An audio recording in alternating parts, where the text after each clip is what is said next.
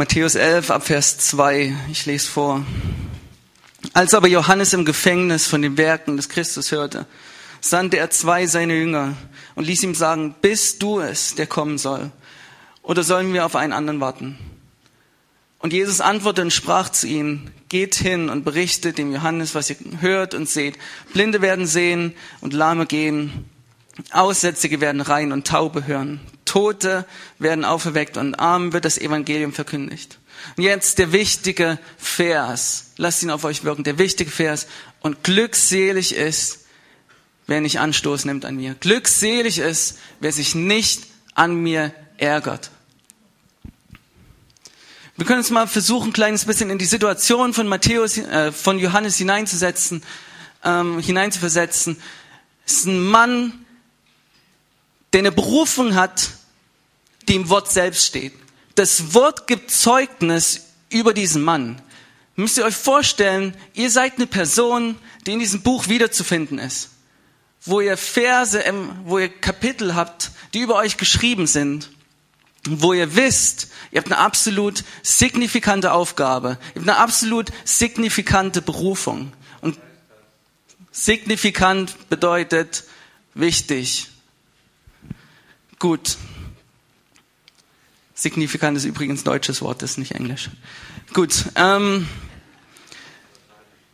wie gesagt, ihr seid eine Person, die hier drin vorkommt. Ihr versteht, was Gott mit euch vorhat. Ihr habt einen großen Dienst, ihr habt eine große Berufung, ihr seid unterwegs in der ganzen Sache. Und Johannes hatte sicher eine Vision für sein Leben gehabt. Er hatte sicher ein Verständnis davon, wo er steht und was Gott mit ihm vorhat. Über das hinaus, was er bereits damals geleistet hat. War ein Mann, der gebraucht wurde, einfach in der Wüste, in der Wüste zu sein und auszuschreien, auszurufen. Und Leute kommen, Leute strömen zu ihm und finden zu Gott, finden zu Buße, finden in eine neue Beziehung mit ihm hinein. Und er ist Wegbereiter.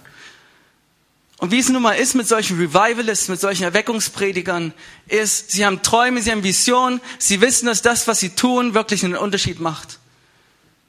Und Johannes kommt an, an den Punkt, wo er einfach krass von Gott gebraucht wird. Und ein paar Sekunden später sitzt er im Gefängnis und wartet auf seinen Tod. Ein paar Sekunden später wendet sich das Blatt. Alles ist so, wie es sich nie erträumt, nie erdacht hatte. Er sitzt im Kerker und er weiß, hier endet's. Auf eine Art und Weise, die er sich nicht gedacht hat, auf eine Art und Weise, die er nicht erwartet hat. Und wo ist die Herrlichkeit? Wo ist der Sieg Gottes? Wo ist der Messias, der mich befreit?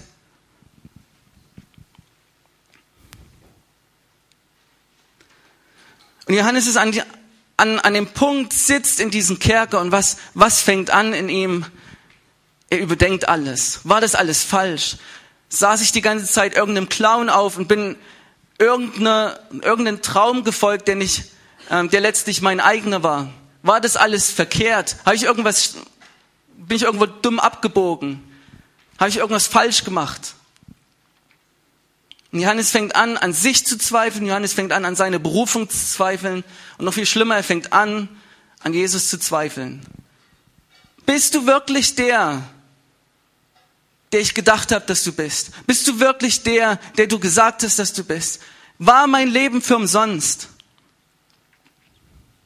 Er fängt an, an ihm zu zweifeln. Und mehr als das, das wird ersichtlich aus, aus Vers 6. Jesus antwortet darauf, wo er sagt, selig sind, die sich nicht an mir ärgern.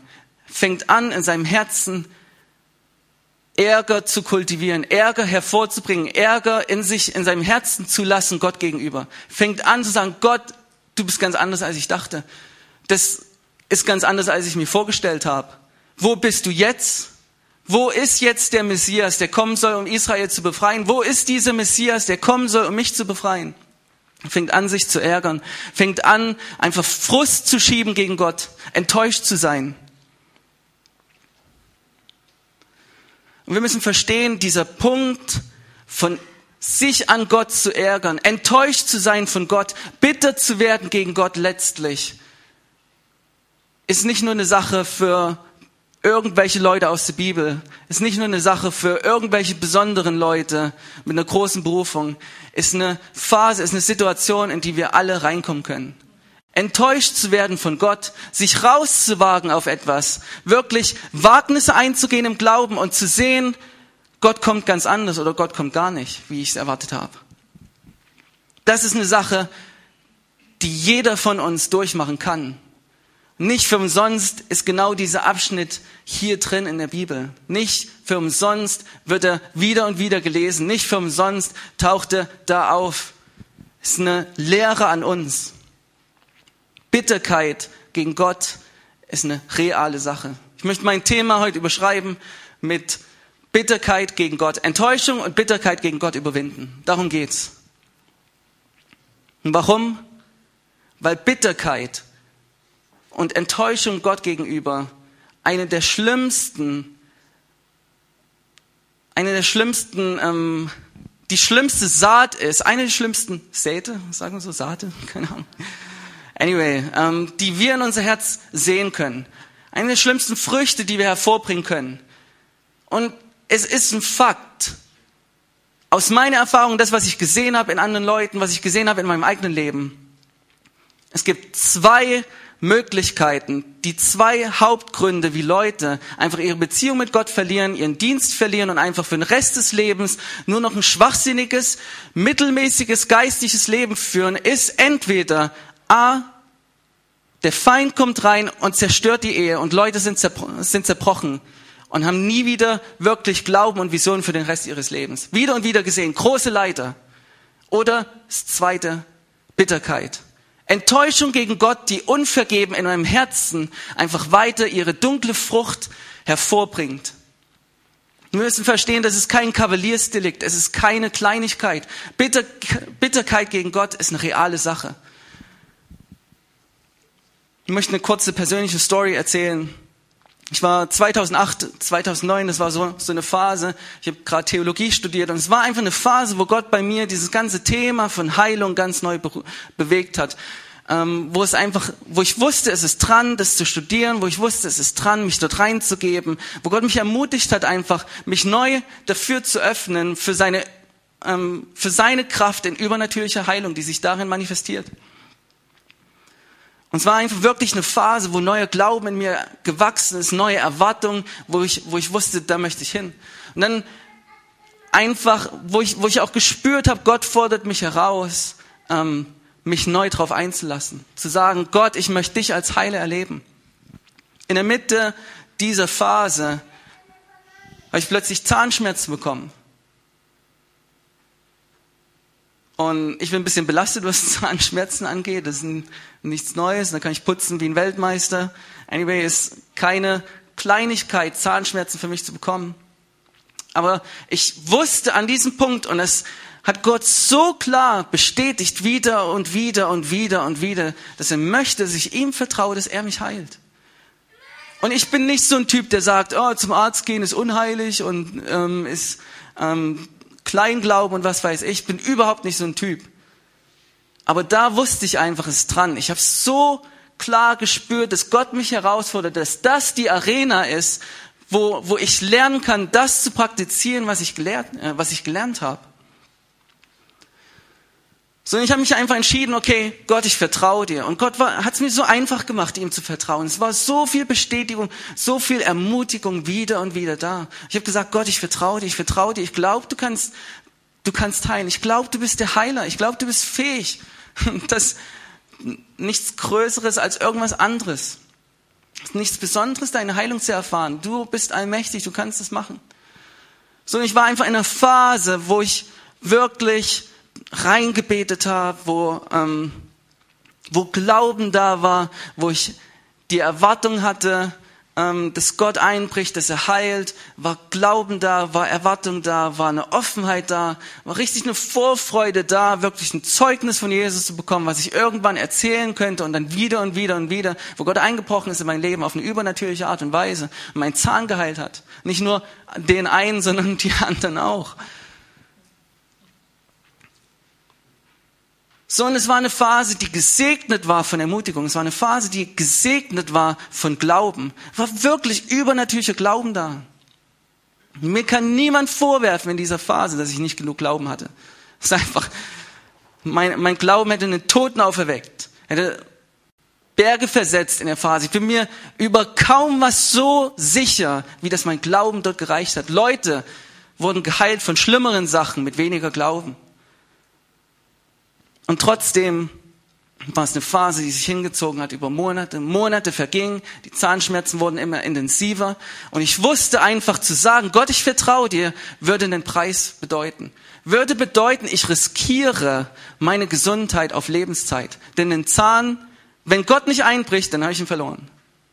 Wenn Gott nicht einbricht, dann gibt es auch keine Wiederherstellung. Ich wusste, ich riskiere was und ich wusste, selbst wenn ich einen vereiterten Zahn haben würde, der unbehandelt bleibt über lange Zeit, riskiere ich letztlich mehr als nur ein kleines bisschen von meiner Gesundheit. Du weißt plötzlich, du kriegst plötzlich mit der, an dieser kleinen Entscheidung. Und es mag banal klingen, Zahnschmerzen, aber an dieser kleinen Entscheidung hängt plötzlich so viel für dich dran. Du merkst, es ist viel, viel mehr als nur eine, eine Kleinigkeit. So und für mich vergingen Monate und die Zahnschmerzen wurden immer intensiver und natürlich innerhalb von Monaten hast du manchmal Phasen, wo einfach bisschen ähm, die Angst aufkommt, wo du denkst, Gott, bin ich hier falsch? Ähm, Habe ich mich verhört? War, war das wirklich du? Und jedes Mal, wenn ich in so einer Phase war, jedes Mal, wenn ich im Zweifel war, kam einfach so irgendeine krasse prophetische Ermutigung von irgendwo, wo ich, wo gleich wieder Glauben da war. Ich bin teils abends ins Bett gegangen mit einem Grinsen auf dem Gesicht, weil so viel Glauben da war, dass sobald ich wach werde, ich ich geheilt bin. Ich bin wach geworden am nächsten Morgen und ab zum Spiegel, nur um zu sehen, dass sich nichts verändert hat. Und das hat sich wiederholt und wiederholt und wiederholt und wiederholt und trotzdem war der Glauben da und trotzdem war Ermutigung da. Ich habe nicht aufgehört. Acht Monate später waren plötzlich die Schmerzen so intensiv, dass ich nicht mehr schlafen konnte, weil jede Bewegung innerhalb meines Mundes einfach wie so ein Blitzschlag durch meinen ganzen Körper gezogen hat. Und letztlich war ich an dem Punkt, wo ich einfach gesagt habe, okay, es geht nicht mehr, ich kann so nicht mehr leben. Wo, wo ich dann zum Zahnarzt gegangen bin ähm, und mich behandeln lassen habe.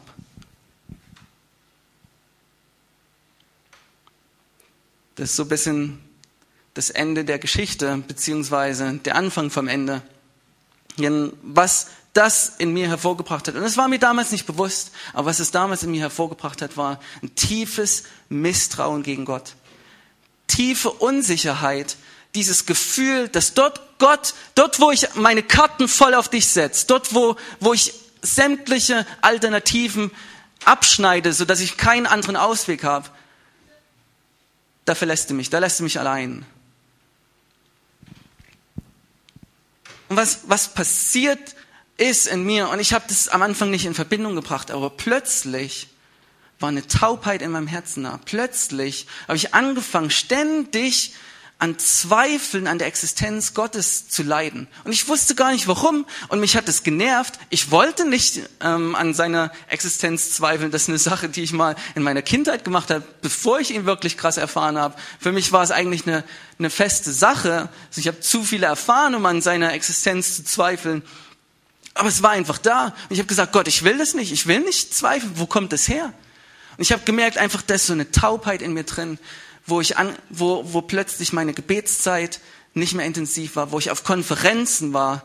Ähm, und es hat mich nicht berührt. Mein Herz war taub. Und ich wusste nicht, was los war. Ich bin von Konferenz zu Konferenz gegangen, einfach mit der Hoffnung, dass irgendwo Gott einbrechen würde, dass irgendwie diese Lebendigkeit in mir wieder hergestellt sein würde. Und ich wusste nicht, was los war. Ich wusste bloß, und ich habe mein Journal, mein, mein Tagebuch, vor kurzem erst wieder durchgelesen, 2008, ah, 2009. Es war ein Jahr, ein Jahr lang, einfach wo ständig Tag für Tag ich reingeschrieben habe, ich fühle mich geistlich tot, ich fühle mich am Ende, ich spüre nichts mehr, selbst Sündigen tut nichts mehr mit meinem Herz.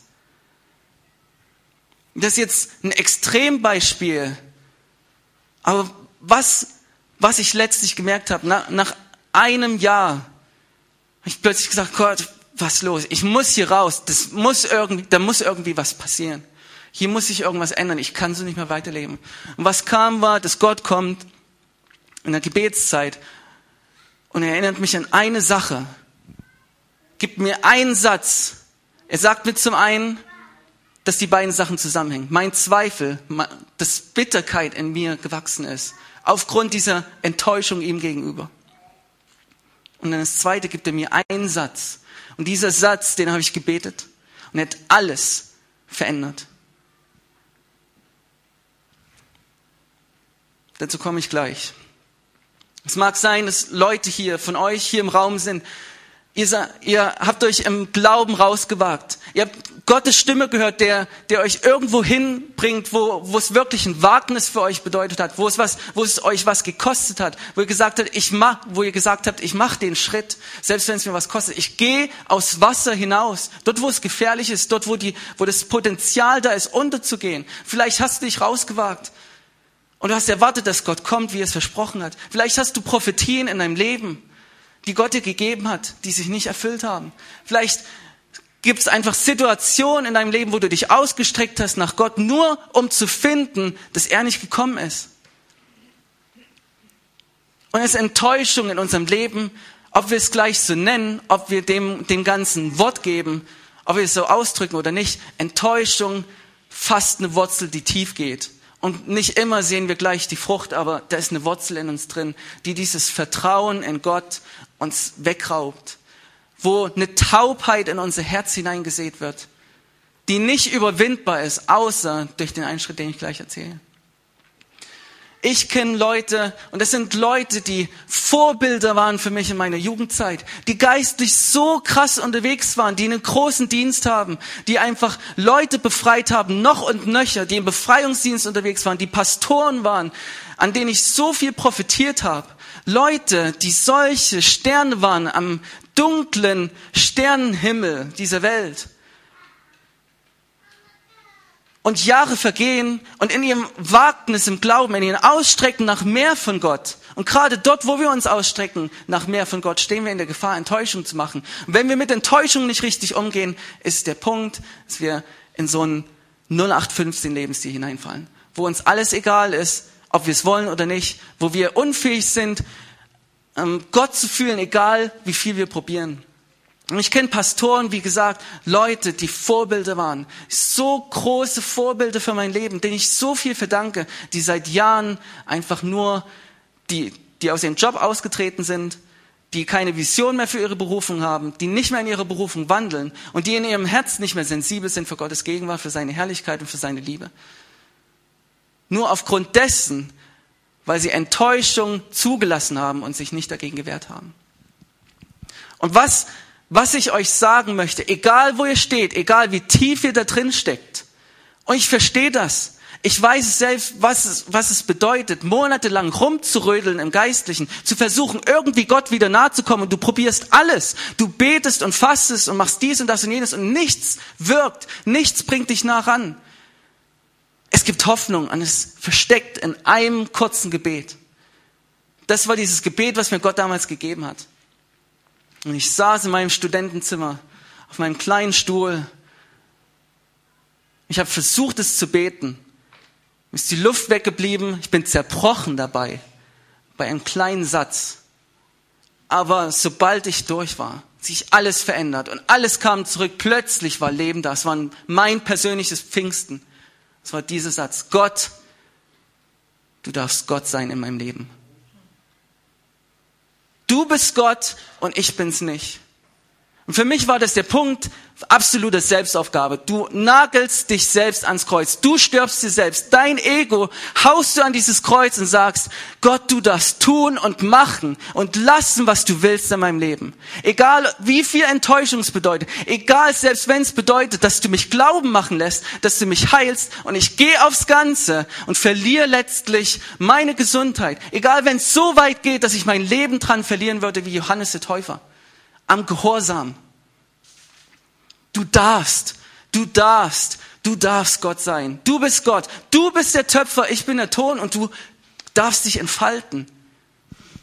Und es ist so leicht, in uns diesen, diesen Zorn und Ärger zu kultivieren. Und gerade dort, wo du davor stehst, dieses Gebet zu sagen, diesen einen Satz, alles in dir drin an Zorn und Wut und Frustration Gott gegenüber kommt plötzlich hoch. Und deswegen ist es kein einfaches Gebet.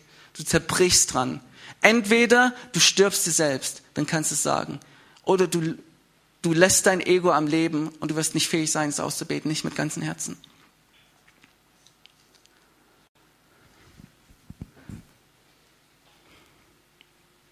Und wie gesagt, Bitterkeit, Enttäuschung, manifestiert sich nicht nur in solchen größeren Sachen, sondern schon in der kleinsten Geschichte, wo Gott zum Beispiel dir ein Gebetsleben geben möchte. Und du fängst an, deine zehn Minuten zu beten und du merkst einfach nach zwei, drei Mal, ist super langweilig.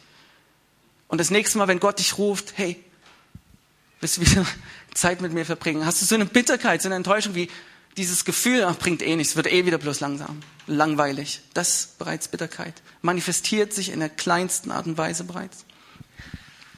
Für mich ist ein, ähm, ein Kapitel, beziehungsweise ein paar Kapitel, sehr wichtig geworden, wenn ich alle vorlesen, einfach, was ein bisschen viel ist. Aber wenn wir jemanden kennen in der Bibel, der durch Leid gegangen ist, obwohl er alles richtig gemacht hat, dann ist es Hiob. Und Hiob hat so viel verloren. Hiob hat so viel gelitten. Und dort, wo Hiob an dem Punkt war, zu sagen, es bringt nichts mehr, wo er an dem Punkt war, nachzugeben und zu sagen, ich lasse diese Enttäuschung einfach frei, freien Weg in mir, da bricht plötzlich Gott ein. Hiob 38. Da antwortete der Herr dem Hiob aus dem Gewittersturm und sprach, wer verfinste da den Ratschluss mit Worten ohne Erkenntnis? Gürte doch deine Lenden wie ein Mann. Ich will dich fragen, du sollst mich belehren. Gott kommt und sagt, wenn du so schlau bist, wenn du glaubst, als mein Geschöpf dich über mich zu stellen, mir zu sagen, was ich zu tun und zu lassen habe, dann warte mal ab. Wo warst du, als ich den Grund der Erde legte? Sprich es aus, wenn du Bescheid weißt. Wer hat ihre Maße bestimmt? Weißt du das? Oder wer hat die Messschnur über sie ausgespannt? Worin wurden ihre Grundpfeile eingesenkt? Oder wer hat ihren Eckstein gelegt? Als die Morgensterne miteinander jauchzten und alle Söhne Gottes jubelten. Wer hat das Meer mit Schleusen verschlossen, als er vorbrach, als es vorbrach? heraustrat wie aus dem Mutterschoß, als ich es in Wolken kleidete und Wolkendunkel zu seinen Windeln machte, als ich ihm seine Grenzen zog und Riegel und Tore einsetzte. Und es geht so weiter. Vier Kapitel lang. Vier Kapitel lang offenbart Gott, wer er ist. Und sagt, verstehst du, mit wem du es hier zu tun hast? Und was seine Nachricht an uns ist? Was er dadurch kommuniziert? Er sagt dieselben Sachen in unsere Situation hinein, in unsere Enttäuschung. Was er damit kommunizieren will, ist, Weißt du nicht, glaubst du nicht, dass ich unter Kontrolle bin? Glaubst du nicht, dass ich einen Plan habe für dein Leben? Glaubst du nicht, dass ich weiß, was ich tue und was ich nicht tue? Glaubst du nicht, dass da ein Ziel dahinter steckt? Glaubst du, es war alles umsonst? Glaubst du, ich mache Spielchen mit dir? Nein. Vier Kapitel lang. Und dann letztlich haben wir in Kapitel 42 Hiobs Bekenntnis, was immer so, so toll romantisch klingt. Ich habe dich vom Hörensagen gekannt, aber jetzt habe ich gesehen. Plötzlich verstehe ich, ich habe es wirklich mit einem allmächtigen, allwissenden, vollkommen weisen Gott zu tun, der weiß, was er tut. Ich habe nichts ihm, nichts ihm entgegenzusetzen. Er sagt, ich knie in Staub nieder und tu Buße über meine Anmaßung. Und wie gesagt, Enttäuschung zu erleben im Glauben, das ist keine Sache ähm, von irgendwelchen, keine Ahnung, von, von den schwachen Leuten oder so. Enttäuschung erleben Helden im Glauben. Enttäuschung erleben Leute, die was wagen. Du wirst nie von Gott enttäuscht, wenn du nie was wagst im Glauben. Super easy, einfach ein tolles Leben zu führen, ohne sich jemand, ohne jemals an Gott Anstoß zu nehmen. Aber es ist eine Sache, die nicht nur hier erlebt hat, nicht nur Johannes erlebt hat. So eine durchgehende Geschichte in der Bibel. Josef, selbe Geschichte. Er ist gehorsam, er bekommt eine Prophetie, gesetzt zu sein über seine, über seine Brüder landet plötzlich im Gefängnis. Wie wünschst du dir deine, ähm, die Antwort auf, auf deine Prophetien? Oder wie würdest du dort reagieren in dieser Sache? Und die Frage bei Enttäuschung ist immer, bist du bereit, dir selbst zu, zu sterben? Bist du bereit, Gott Gott sein zu lassen in deinem Leben?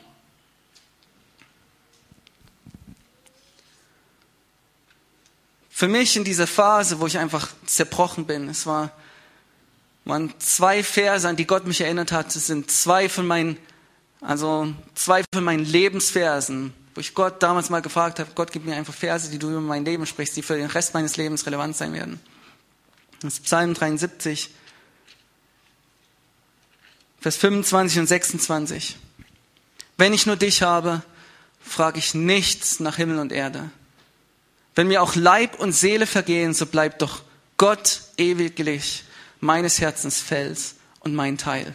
Selbst wenn ich mein Leben verliere, selbst wenn mein Körper zugrunde geht in, meiner, in meinem Gehorsam, er ist meine Freude.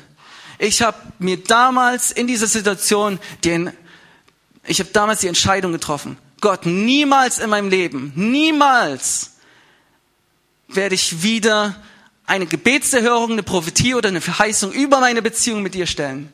Nie, nie wieder werde ich dich anklagen und Frust gegen dich schieben über längere Zeit. Das heißt nicht, dass, dass man in eine Phase reinkommen kann, wo man einfach mal wirklich dem Luft macht. Das ist gut.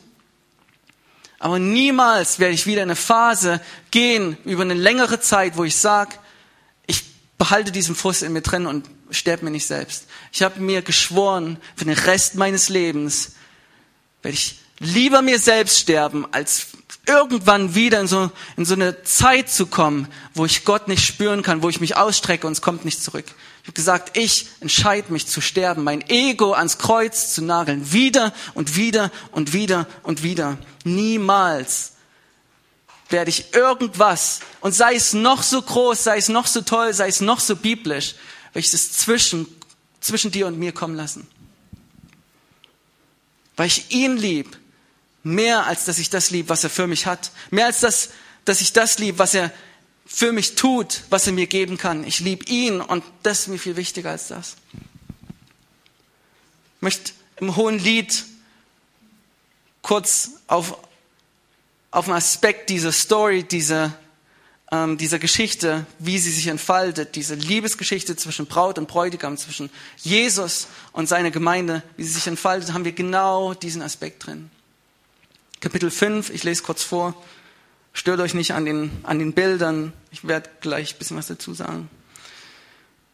So, und das, die Braut, die hier spricht. Ich schlafe, aber mein Herz wacht. Da ist die Stimme meines Geliebten, der anklopft. Tu mir auf, meine Schwester, meine Freundin, meine Taube, meine Makellose, denn mein Haupt ist voll Tau, meine Locken voll von Tropfen der Nacht. Ich habe mein, und jetzt spricht die Frau wieder, ich habe mein Kleid ausgezogen. Wie sollte ich es wieder anziehen? Ich habe meine Füße gewaschen. Wie sollte ich sie wieder besudeln? Aber mein Geliebter streckte seine Hand durch die Luke. Da geriet mein Herz in Wallung seinetwegen. Ich stand auf, um meinem Geliebten zu öffnen. Da troffen meine Hände von Myrrhe und meine Finger von feinster Myrrhe auf den Griff des Riegels. Ich tat meinen Geliebten auf. Aber mein Geliebter hatte sich zurückgezogen, war fortgegangen meine Seele ging hinaus auf sein Wort. Ich suchte ihn, aber ich fand ihn nicht. Und ist es nicht eine Situation, die wir alle kennen irgendwo? Gott spricht, Gott ruft. Und du überschlägst die Kosten.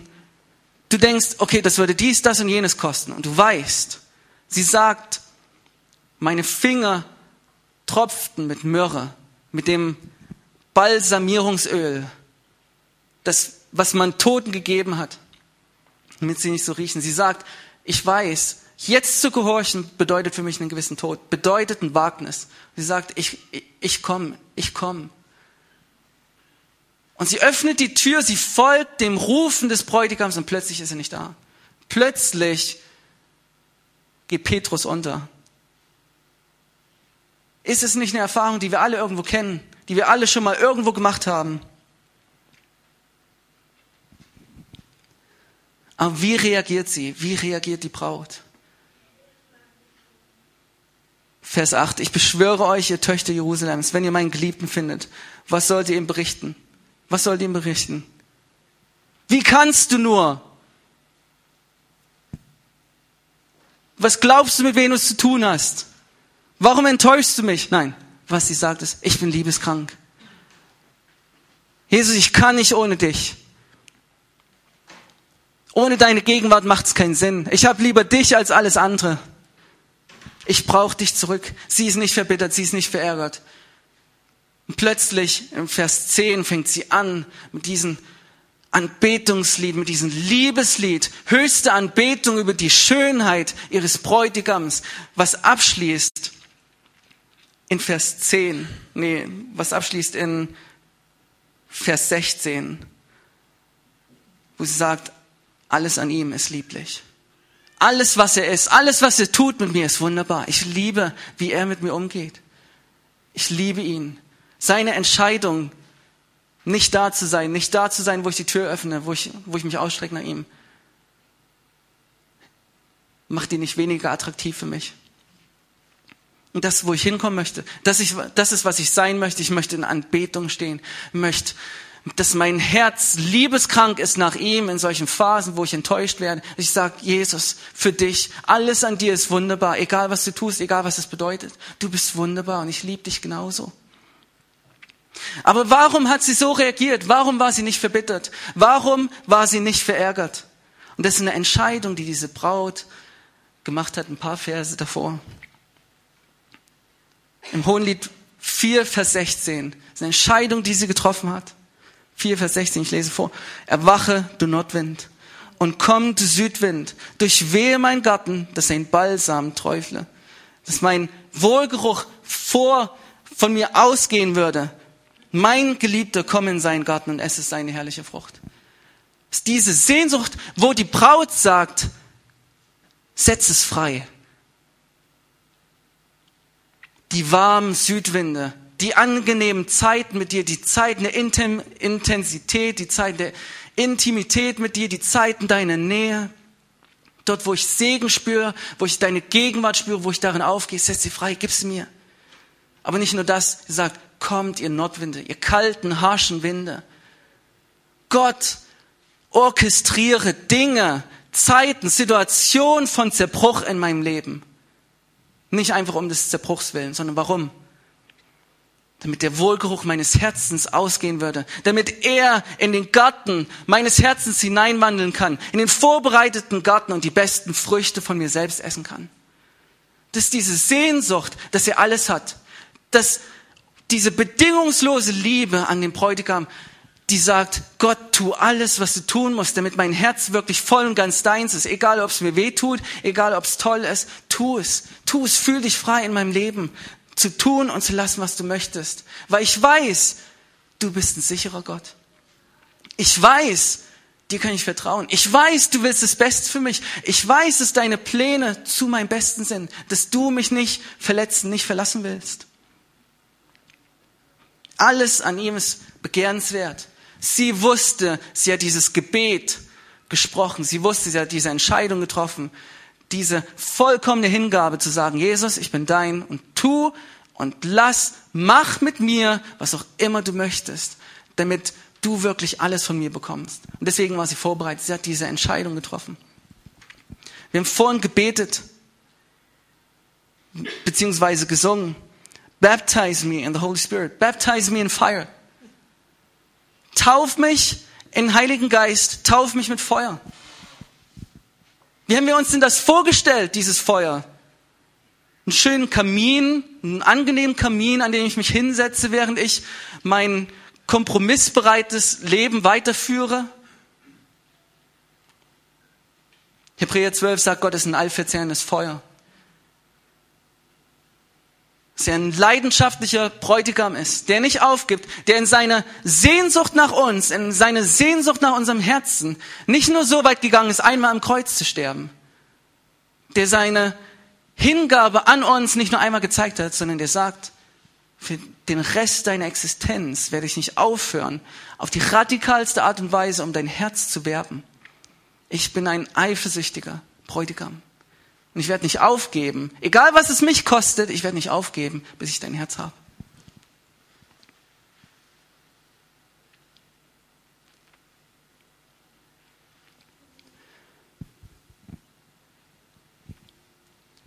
Ich möchte eine Story kurz erzählen und das ist eine Geschichte. Ähm, Misty Edwards, ich weiß nicht, wer sie von euch kennt, aber ich glaube, es ist eine relativ bekannte Lobpreisleiterin. Sie wird sehr, sehr häufig gelobt für einfach ihre Salbung in der Anbetung, für ihre Tiefe, für ihre Leidenschaft Gott gegenüber. Und was viele nicht wissen, ist ihre Hintergrundgeschichte. Sie ist zum IHOP, zum International House of Prayer gegangen, zum großen internationalen Gebetshaus, hat dort ein Internship, also so, ein, so eine Art Praktikum, so eine Art Bibelschule gemacht. Und innerhalb dieser Bibelschule, innerhalb dieser Zeit, wurde sie plötzlich krank. Krebs. Ähnliche Situation wie bei mir, bloß deutlich fataler als ein bisschen Zahnschmerzen. Krebs. Und sie hat gespürt, dass Gott möchte, dass Gott sie heilen möchte, auf übernatürliche Art und Weise. Sie ist nicht zum Arzt gegangen. Und letztlich Zeit verging und sie war immer noch nicht geheilt. Und letztlich war es so kritisch, dass sie dann letztlich doch zum Arzt gegangen ist. Chemotherapie, das volle Programm. Und für den Rest ihres Lebens, sie hatte Krebs im Bein, für den Rest ihres Lebens humpelt sie jetzt. Infolgedessen. Gott, wie konntest du nur? Das wäre die natürlichste Reaktion. Aber was hat Misty Edwards gemacht? Sie hat ein Lied geschrieben infolgedessen. Fling wide. Wirf die Tore meines Herzens auf. In der Bridge heißt es. Take me through the fire. Take me through the rain. Take me through the testing. I'll do anything. Test me, try me, prove me, refine me like the gold. Lass mich durchs Feuer gehen, führ mich in den Regen, nimm mich in die Prüfung, ich tu alles Gott. Teste mich, prüfe mich, läutere mich wie, wie Gold. Bring das hervor. Sie singt genau über diesen, diesen Vers, Hoheslied 4, Vers 16. Kommt ihr Nordwinde, kommt ihr Südwinde, alles was notwendig ist, damit er meine Liebe hat. Und ich kenne viele Leute, die durch krasse Sachen gegangen sind die durch krasse Enttäuschung gegangen sind, die die schwierigsten Phasen ähm, ihres Lebens erst vor kurzem hinter sich hatten. Und ein paar davon sitzen hier im Raum und ich weiß es. Ich kenne sie, ich kenne ihre Geschichte. Die sich rausgewagt haben, als Gott sie gerufen hat, die sich was kosten lassen haben.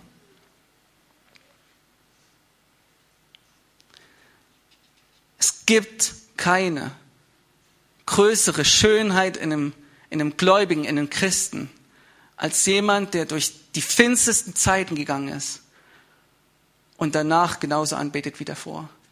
Danach genauso sensibel ist für Gott wie davor. Danach genauso liebt wie davor. Sein Herz offen und zart vor Gott bewahrt. Leute in ihren 80ern, 90ern, die Niederschlag gegen Niederlage nach Niederlage erlebt haben und trotzdem brennen die leuchten in Anbetung. Es gibt keine größere Schönheit. Was ich immer und immer und immer wieder gesehen habe, sind Leute, die durch solche Phasen gegangen sind, durch so einen Zerbruch und letztlich ihr Ego zerbrechen lassen haben, statt ihre Gottesbeziehung. Dass sie plötzlich eine Salbung in ihrem Leben haben, eine Tiefe, eine Leidenschaft in ihrem Leben, die sie niemals davor hatten, die sie niemals sonst bekommen hätten. Es trifft für viele Anbetungsleiter zu, trifft für viele Pastoren zu, trifft für viele andere Leute zu, die ich kenne. Plötzlich fängt da was an, plötzlich geht Weihrauch, geht dieser Wohlgeruch Gottes aus dem eigenen Garten, des eigenen Herzens hervor. Plötzlich empfängt er genau das, die besten Früchte unseres Herzens, die besten Früchte unseres Lebens. Jesus sagt, gesegnet, beziehungsweise selig, glückselig heißt gesegnet ist, wer sich nicht an mir ärgert. Sagt die Leute, die sich entscheiden, trotz sämtlichen Gründen, die sie aufzählen können, sich nicht an mir zu ärgern. Die sind selig, die sind gesegnet. Das hier hinten, berufen zu segnen, um den Segen zu erben, ist unmöglich Unmöglich am Ort der Bitterkeit gegen Gott. Ich habe es wieder und wieder gesehen. Ich habe es selbst erfahren in meinem Leben. Du kannst kein Segen sein, weil du einfach keine Vision mehr hast für dein Leben. Du hast keine Vision mehr für deine Beziehung mit Gott. Du hast keine Vision mehr für deinen eigenen Dienst. Ich habe so viele Leute beobachtet, die einfach sagen, okay, es bringt nichts, die ihre Berufung hingeschmissen haben, um ihr Ego weiter zu behalten, um ihre Anklage vor Gott nicht niederlegen zu müssen. Und vieles zerbricht mir das Herz, weil es gute Freunde sind, es große Vorbilder waren in meinem Leben. Aber es, dieser eine Satz, man ist nur einen Schritt entfernt, bedeutet auf die Knie zu gehen, sich selbst zu sterben, zu sagen, Gott, ich lasse dich Gott sein in meinem Leben. Du darfst tun und machen, was auch immer du möchtest. Egal wie viel es mich kostet. Du hast die, Freiraum, die Freiheit, du hast den Freiraum in meinem Leben.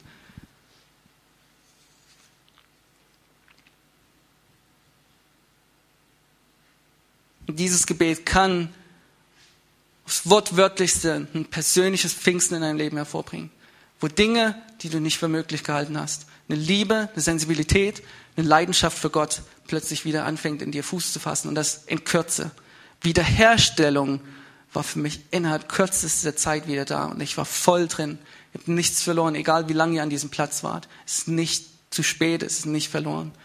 Ich möchte euch ermutigen, wenn ihr euch angesprochen fühlt über diese Geschichte, nicht hier vor anderen Menschen. Das ist eine sehr sensible, sehr emotionale Situation. Ich möchte euch ermutigen, wenn ihr zu Hause seid und ihr euch erinnert, oder der Heilige Geist euch erinnert an Phasen, an Punkte in eurem Leben, wo ihr verbittert seid, wo ihr enttäuscht wurdet von Gott, wo ihr diese Enttäuschung, dieser Enttäuschung Raum gegeben habt in euren Herzen.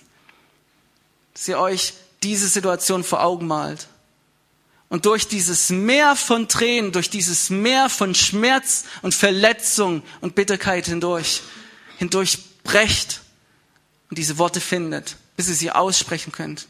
Gott, du darfst Gott sein in meinem Leben. Du bist Gott und ich bin's nicht. Ich werde dir nicht vorschreiben, was du zu tun und zu lassen hast. Ich werde dir nicht vorschreiben, wie du zu kommen hast in meinem Leben. Du hast die Freiheit. Es wird alles verändern. Und das ist der Weg, zu einer lebendigen Beziehung nach vielen Niederlagen. Ein letzter Gedanke, den ich mit euch teilen möchte, sind die Glaubenshelden, die Niederlagen erleben. Sind die Krieger. Was ist ein Krieger? Wie sieht ein Krieger aus? Hat er Haut wie ein Babypopo? Nein, er hat Haut, die übersät ist von Narben. Haut, die einfach gebrandmarkt ist von den Schlachten der Vergangenheit. Er ist einer, der nicht aufgegeben hat, der dadurch stärker geworden ist. Das ist ein Krieger.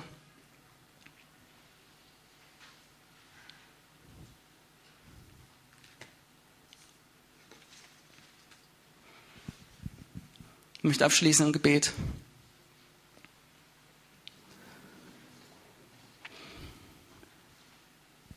Jesus, ich danke dir, dass du Herr bist. Bis zur letzten Konsequenz. Als wir dich angenommen haben als Herr unseres Lebens, haben wir die Entscheidung getroffen, dich Herr unseres Lebens sein zu lassen. Bis zur letzten Konsequenz. Und ich bete, dass überall dort, diese Bereiche, wo, wo das noch nicht Realität ist, dass du hineinkommst, Jesus, dass du wirklich dein Feuer sendest auf uns, dass du uns vorbereitest für dein Geist, dass du uns läuterst, damit wir unter der Salbung des Heiligen Geistes und seine Kraft wandeln können und nicht zerbrechen. Gott, ich bete einfach für dein neues, läutendes Handeln, für deine befreiende Aktivität in unserem Herzen. Egal wo wir waren, egal wo wir stehen, ich bete einfach, dass du kommst, dass du diese Bereiche in unserem Herzen, in unserer Vergangenheit anrührst, dass du dich offenbarst als der Gott, der sicher ist zu vertrauen, der sicher ist, dass wir ihm vertrauen können, der gute Pläne für uns hat, der weiß, was er tut, der das Beste für uns will, egal wie es zunächst aussieht.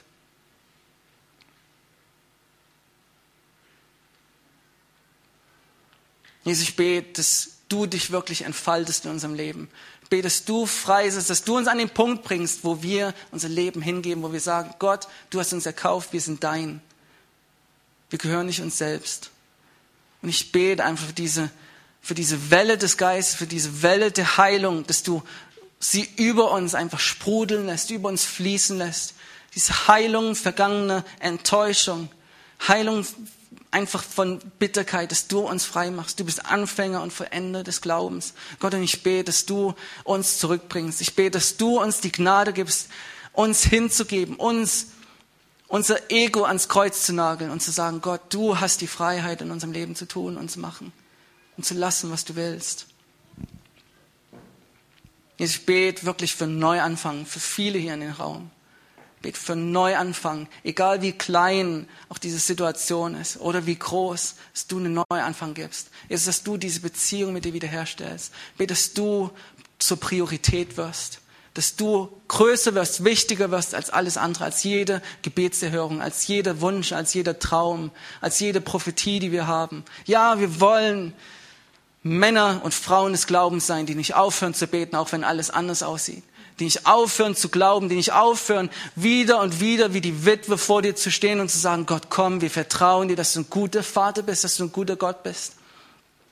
Aber gleichzeitig wollen wir keine Leute sein, die die sich an dir ärgern, wenn du anders kommst, als wir dachten.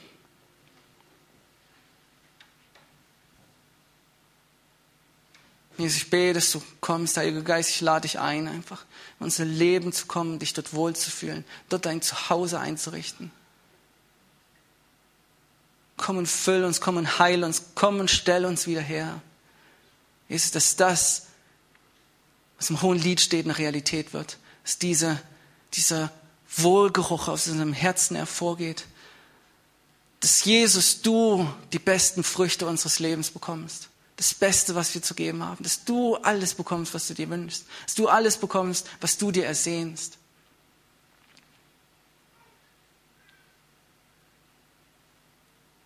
Tu und lass, was, was du tun möchtest in unserem Leben. Amen. Noch ein kurzer Gedanke. Für Misty Edwards, sie humpelt für den Rest ihres Lebens.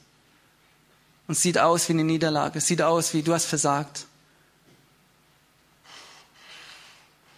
Ist für den Rest ihres Lebens ein Zeichen ihres Sieges über sich selbst. Ich habe eine Krone. Das ist mein Zeichen meines Sieges über mich selbst. Für den Rest meines Lebens ich wollte, dass es eine metallene wird, dass sie glänzt. Für mich ist es eine der schönsten Sachen gewesen. Fatal, furchtbar und langwierig, schlimmer Prozess, aber eine meiner größten Siege in meinem eigenen Herzen. Ich bin Gott so glücklich, dass ich da durchgegangen bin, weil ich weiß, was in meinem Herzen, was in meinem Leben ähm, hervorgebracht hat. Und das hätte ich nicht ohne, ohne diese, diese Phase erlebt, erfahren. Gut. Amen.